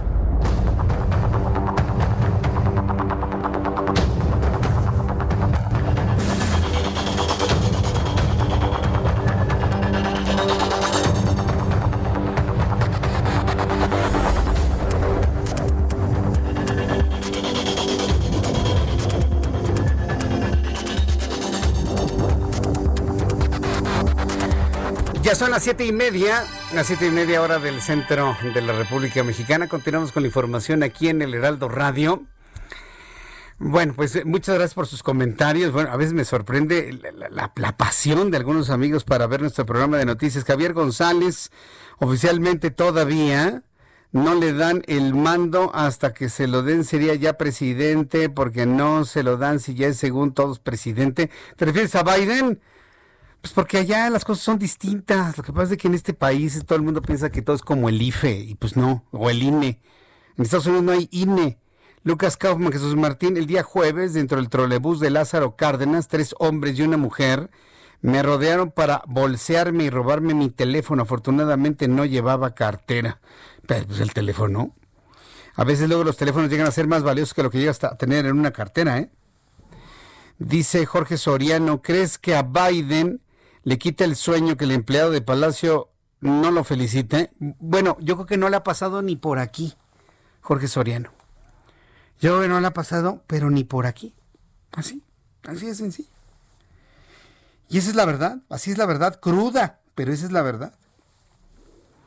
Hubo, hubo un tiempo, hubo un día, este, en nuestro país, cuando Vicente Fox fue presidente de este país, en el año 2000, del año 2000 al año 2006, él tuvo un secretario de Relaciones Exteriores que se llamaba Adolfo Aguilar Sincer.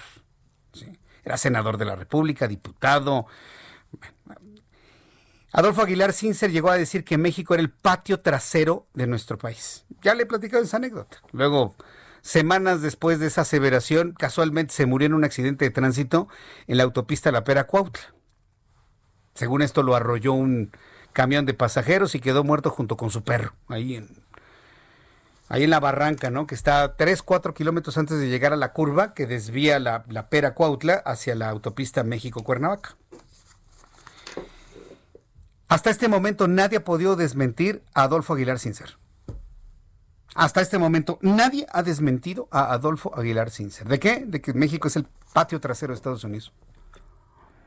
A ver si efectivamente Joe Biden y yo espero que algunos de sus este, asesores, eh, en la oportunidad que tenga yo de platicar con el representante de los demócratas en Estados Unidos, le voy a preguntar, oiga, y este, ¿habrá alguna aclaración de si México es el patio trasero o no es el patio trasero o el patio de enfrente o lo que sea de los Estados Unidos? Yo recuerdo esa, esa declaración de Adolfo Aguilar Sincer, que bueno, causó un revuelo nacional, mundial, pues. Y le digo, después casualmente el señor moría, ¿no? Estaba muy enojado Vicente Fox después de esa declaración. Bueno, pues desde ese entonces hasta este momento, hasta este momento, nadie ha podido aclarar eso. Si sí o si no. Si sí o si no. Y a mí lo que me sorprende es que todavía hay muchas personas que piensan, ah, ya ganó Biden, ya vamos a poder entrar ilegales a Estados Unidos. La respuesta es no. Y si alguien quiere entrar ilegal a los Estados Unidos con todo y Biden y con todo Kamala Harris de color negro e hindú, los van a detener, los van a meter en una jaula y los van a regresar a México. ¿Quién les dijo que el triunfo de Joe Biden va a ser, va a permitir la entrada a libre albedrío de cualquier persona a los Estados Unidos? ¿Quién? Sin documentos. Lo único que ha pedido Donald Trump en esta vida, lo único es entren legales. ¿Quieren venir a Estados Unidos? Bienvenidos, presenten su pasaporte y su visa, San se acabó. Es lo único que ha pedido. ¿Y sabe qué es lo que está pidiendo Joe Biden y Kamala Harris? Lo mismo. Kamala Harris el, el, sábado pasado, el 7 de noviembre, hizo un discurso de que todo el mundo le aplaudió y le dijo, no, pues es que qué bueno que están viendo este discurso las niñas para que vean que las niñas, para que vean las niñas que este es un país de posibilidades, sí, es un país de posibilidades cuando se respeta la ley. Y la primera ley que se tiene que respetar cuando alguien quiere entrar a los Estados Unidos es entrar con un pasaporte y con una visa. La primera puede ser de turista. Ya después, si quiere, saque otras visas de trabajo, de estudio, lo que usted quiera. Pero sí, Kamala Harris le dijo a las niñas, Quédense con la idea de que este es un país de posibilidades. Ah, perfecto. Pero las posibilidades son cuando se respetan las leyes. Y la primera ley o regla a respetar es entrar legal a los Estados Unidos. Es entrar legal a México. Es entrar legal a Canadá. Es entrar legal a Europa. Es entrar legal a cualquier lugar. Pero eso no se entiende. Eso no se entiende. Pero en fin, vamos a ver finalmente cómo se dan las cosas yo pienso que mucha gente se va a dar una decepcionada tremenda. E, e, es decir, en cuanto a las expectativas de una libre migración de México hacia los Estados Unidos, va a ser exactamente lo mismo. Y ni van a derrumbar ningún muro, y ni van a cerrar ninguna jaula, y nada por el estilo. Nada, nada, nada. Mire, estamos a qué? 9 de noviembre de 2020. Cuando esto ya sea una noticia que, ay, es que grupos de migrantes se quejan porque Biden no les ha dado su nacionalidad, ta, ta, ta, ta, ta, ta. Entonces, se remiten ustedes al programa del 9 de noviembre de 2020 de lo que yo les dije. Lo van a ver, lo van a ver. ¿Por qué estoy tan seguro de ello? Porque no se ha entendido que en Estados Unidos hay derecha y ultraderecha. Y que en Estados Unidos no quieren a los inmigrantes. Punto. Aunque Kamala Harris sea inmigrante, hija de inmigrantes, no los quieren. No nos quieren. Pero bueno, está bien, cada quien que crea lo que quiera, ¿verdad? Bueno, son las 7.36, las, las 7.36 horas del centro de la República Mexicana. Hoy, personaje de la noticia, sin duda alguna, la secretaria de Gobernación, Olga Sánchez Cordero. Dijo la secretaria de Gobernación, es doloroso para un país que, por condiciones de vulnerabilidad, los niños y adolescentes se sumen a las filas del crimen, afirmó este lunes la titular de la Secretaría de Gobernación, Olga Sánchez Cordero. Hay pocas cosas tan dolorosas para una nación como que sus niños y adolescentes se unan a las filas del crimen y acaben teniendo conflictos con la ley debido a las condiciones de pobreza, marginalidad en la que muchas de ellas y ellos viven, expresó la secretaria de Gobernación. Sánchez Cordero manifestó que es necesario un replanteamiento del sistema de justicia para adolescentes para que los operadores modifiquen su visión y tratamiento de los infractores en el marco del trigésimo aniversario de la adhesión del país a la Convención de los Derechos de los Niños de las Naciones Unidas. Se llama así, Convención de Derechos del Niño de Naciones Unidas. A ver, ahí le va otra vez adhesión de México a la Convención de los Derechos del, los Derechos del Niño en Naciones Unidas. Cuando Naciones Unidas dice derechos del niño, obviamente se está refiriendo a la infancia, no nada más a los varones. ¿O qué? Vamos a decir que la Organización de Mundial, eh, eh, la Organización de las Naciones Unidas está mal por no decir niñas y niños. No seamos ridículos en México, sí, por favor. Estamos hablando del peor español del mundo en México. Convención de los Derechos del Niño en Naciones Unidas, es decir, incluye a niñas y a niños. Pues ojalá y esto funcione, porque sí, efectivamente tiene razón eh, Olga Sánchez Cordero, secretaria de Gobernación, que es doloroso que por las condiciones de inseguridad y delincuencia, nada más una pequeña observación. Y no se vayan a enojar, por favor, porque, ay, no puede ser. No puede decir uno nada.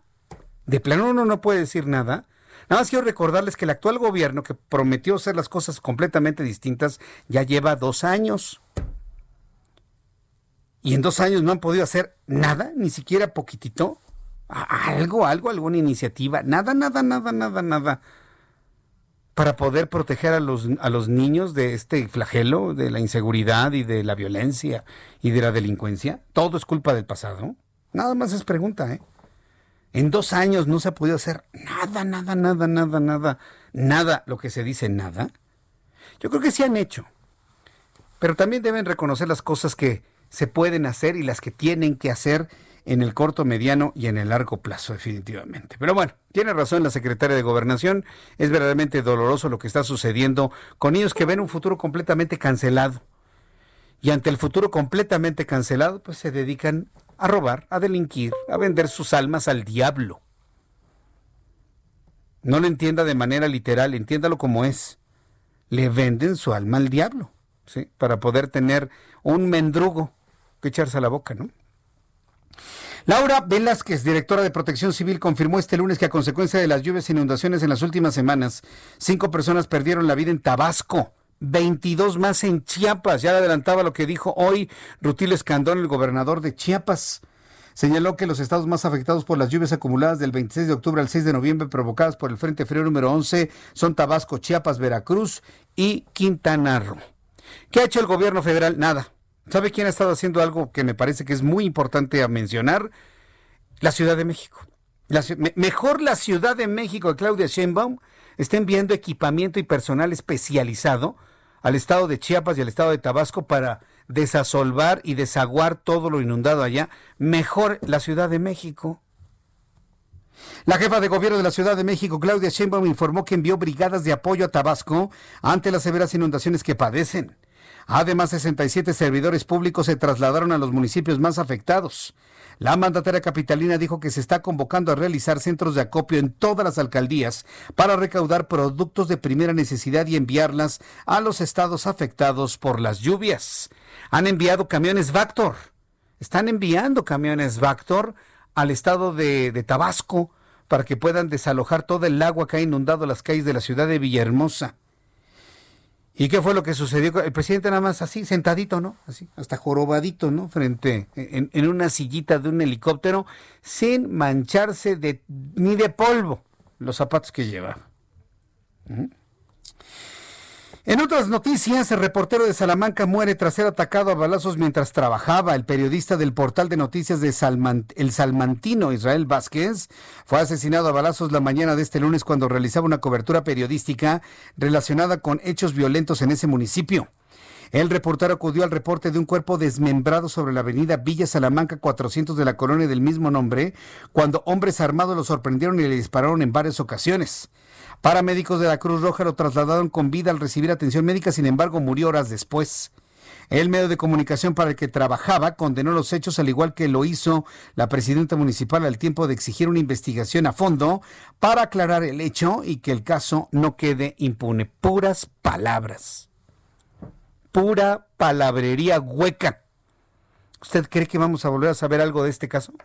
No, jamás. Por lo tanto, bueno, pues que descanse en paz el reportero Israel Vázquez porque no vamos a volver a saber de su caso nunca, jamás. Puras palabras huecas, huecas, sin sentido y sin trascendencia. Promesas incumplidas. Ay, vamos a investigar para que el caso no quede impune. Ah, claro. Arrancó el buen fin 2020 y la gente salió en la búsqueda de ofertas sin mantener medidas de sana distancia por la pandemia de COVID-19. No la hagan, hombre. Ya después no se estén quejando de que se enfermaron. Pese a que por la contingencia sanitaria los establecimientos no amplían su horario de servicio como cada año. Algunas tiendas que trabajan las 24 horas registraron alta afluencia después de la medianoche. Cabe destacar que las medidas sanitarias para evitar contagios por COVID-19 no fueron tomadas en cuenta este año 2020. El buen fin tendrá más días de duración con el objetivo de evitar aglomeraciones y concluir el próximo 20 de noviembre. Va a durar más tiempo. Hoy empezó el famoso buen fin, con el fin de que no haya aglomeraciones, no tanto para que usted compre más.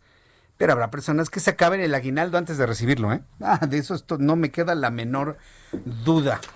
Dice Luis César Aguirre, Jesús Martín, deja de odiar. Ya no lo hagas, te ves muy mal. No, no, no, yo tengo que hacer que la gente caiga en la, en la conciencia del error que se cometió para poderlo arreglar el año que entra, Luis. Y lo vamos a arreglar, ¿sabes? Vamos a arreglar el error que ha cometido este país. Lo vamos a arreglar en 2021 y en 2024 vamos a empezar una reconstrucción de México. Te lo puedo asegurar. Vamos a arreglar el error cometido por la sociedad mexicana en 2021 y vamos a empezar a reconstruir este país en el 2024. Ah, me canso ganso. Me canso ganso, como dice el señor allá del Palacio Nacional. La vacuna contra COVID-19 Cancino se aplicará alrededor de 8 mil personas en la Ciudad de México, anunció la jefa de gobierno Claudia Sheinbaum, quien destacó que la institución encargada del protocolo será el Instituto Nacional de Nutrición, junto con la Secretaría de Salud del Gobierno de México. Destacó que el coordinador científico del proyecto es el Instituto Nacional de Nutrición y el Gobierno de la Ciudad de México se está incorporando este protocolo. Qué, qué miedo, ¿eh? Qué miedo. ¿Usted se metería a un protocolo? ¿Tú, ¿Tú te meterías a este protocolo para que experimenten en tu cuerpo cómo funciona la vacuna? Digo, lo estoy diciendo como es. ¿Sí o no, Orlando? Sí. ¿Pero qué? ¿Gratis o cobrarías una lana? ¿Cuánto? A ver, ¿cuánto? ¿Cuánto? ¿Qué? Pues ¿Qué? ¿Un 5, no? ¿O qué?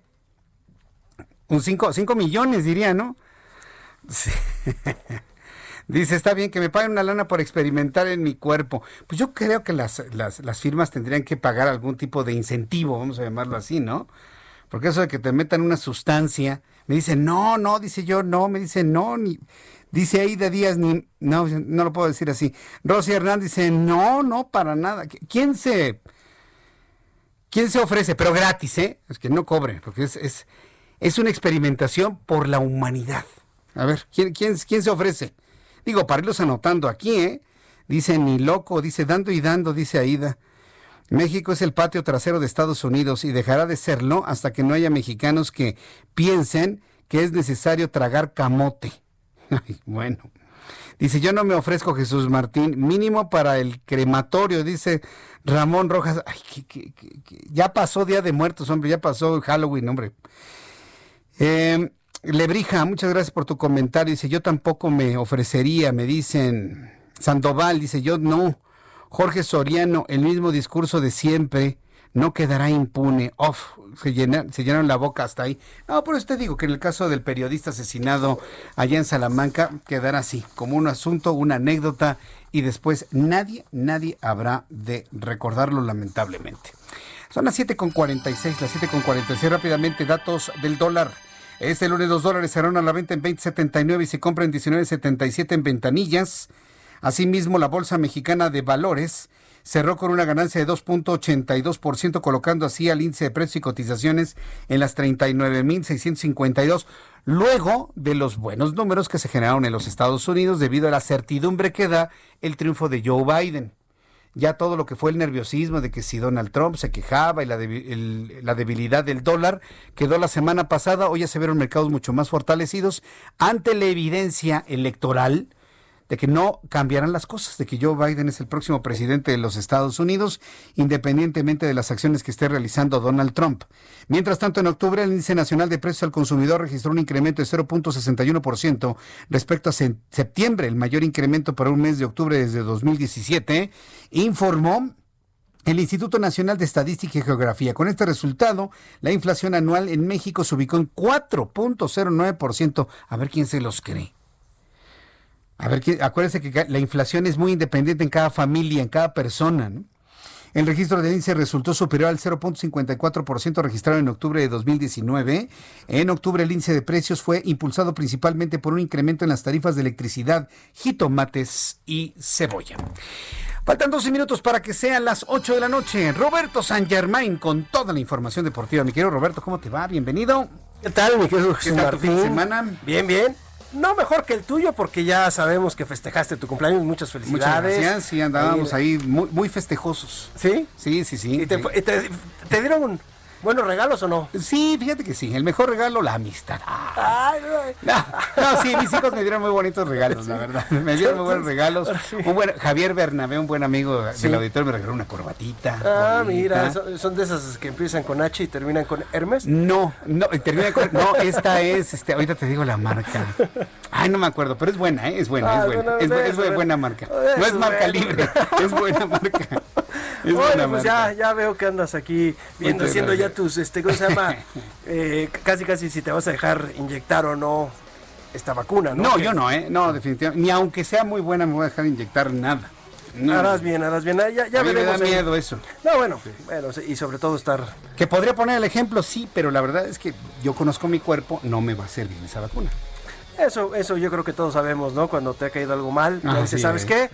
Ahí nos vemos, no le entramos. Pero mira, ay, lo hemos platicado hasta el cansancio, así como también a través de la sociedad tenemos nuestros problemas, también el fútbol por la cuestión de la mediocridad. Saludos a todos los que nos están sintonizando ahorita en todas las redes sociales del buen Jesús Martín.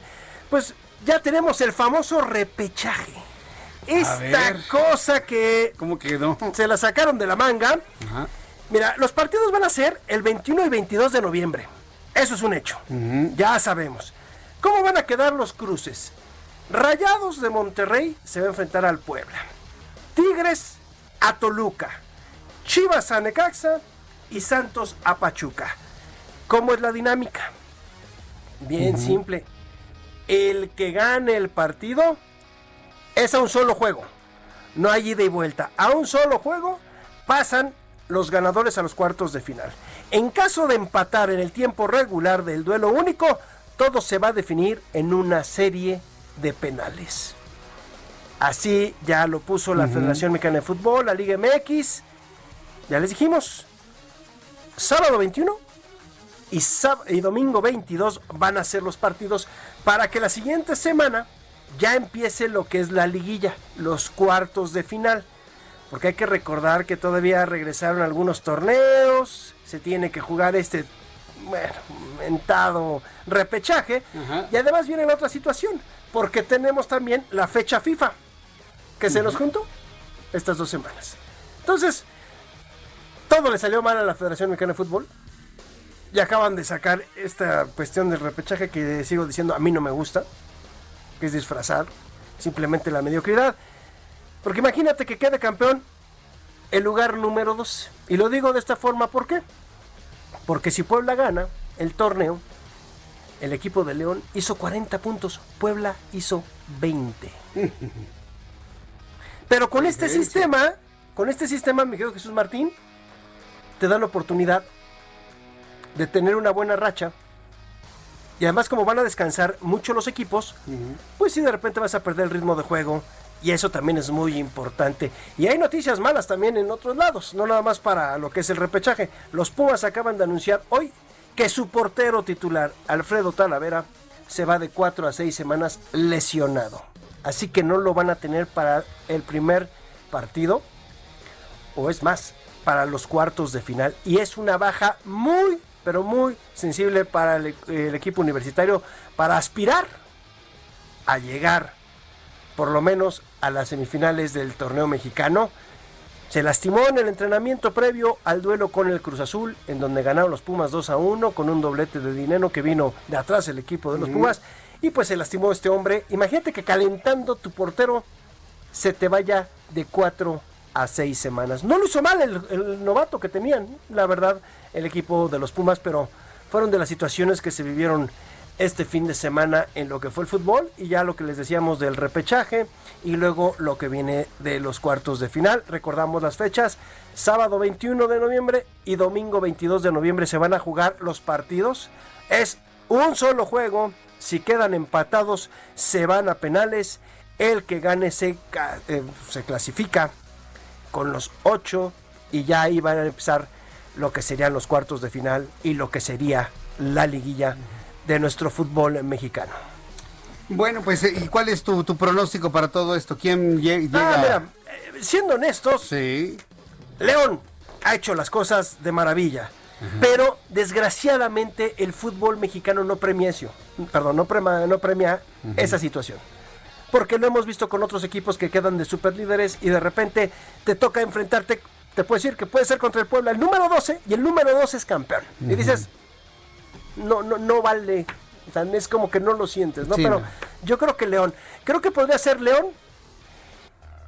¿Y quién te puede decir? Pumas ha estado jugando bien. Yo creo que los, yo creo que León, Pumas han sido como los más regulares. Los otros han tenido muchos altibajos. Y Tigres, Tigres con el Tuca Ferretti llega a estas instancias, pueden jugar feo, meter un gol y con ese llegar hasta la final, ¿no? Por la situación de la tabla y lo que tú quieras. Pero bueno, veremos. Yo- pero yo creo que León. ¿Tú crees que León? Bueno, muy bien, pues Miguel Roberto San Germain, es un enorme gusto tenerte aquí en el Heraldo Radio. Muchísimas gracias. El gusto es mío, gracias a ti, que pases buena noche y buena semana además. Gracias, buena semana también. Roberto San Germain con todos los deportes aquí en el Heraldo Radio. Casi nos vamos, muchas gracias por su compañía, gracias por estar con nosotros aquí en el Heraldo Radio, gracias a todas las personas que me escriben, para Ramón Rojas, para Ricardo Urbina, para Jorge Aparicio, muchas gracias, para Efren Sánchez, también para Lucho, gracias Lucho por estar presente, para el Papirrín, Salud- saludos, Papirrín. Esther Reyes, Zapatito Viejo. Gracias para Esther. En fin, a nombre de este gran equipo de profesionales de la información, muchas gracias. Mañana nos vemos a las 2 por el 10 en el canal 10 de su televisión, 6 de la tarde, Heraldo Radio, en todo el país. Soy Jesús Martín Mendoza por su atención. Gracias. Hasta mañana. Esto fue las noticias de la tarde con Jesús Martín Mendoza. Heraldo Radio. La HCL se comparte, se ve y ahora también se escucha.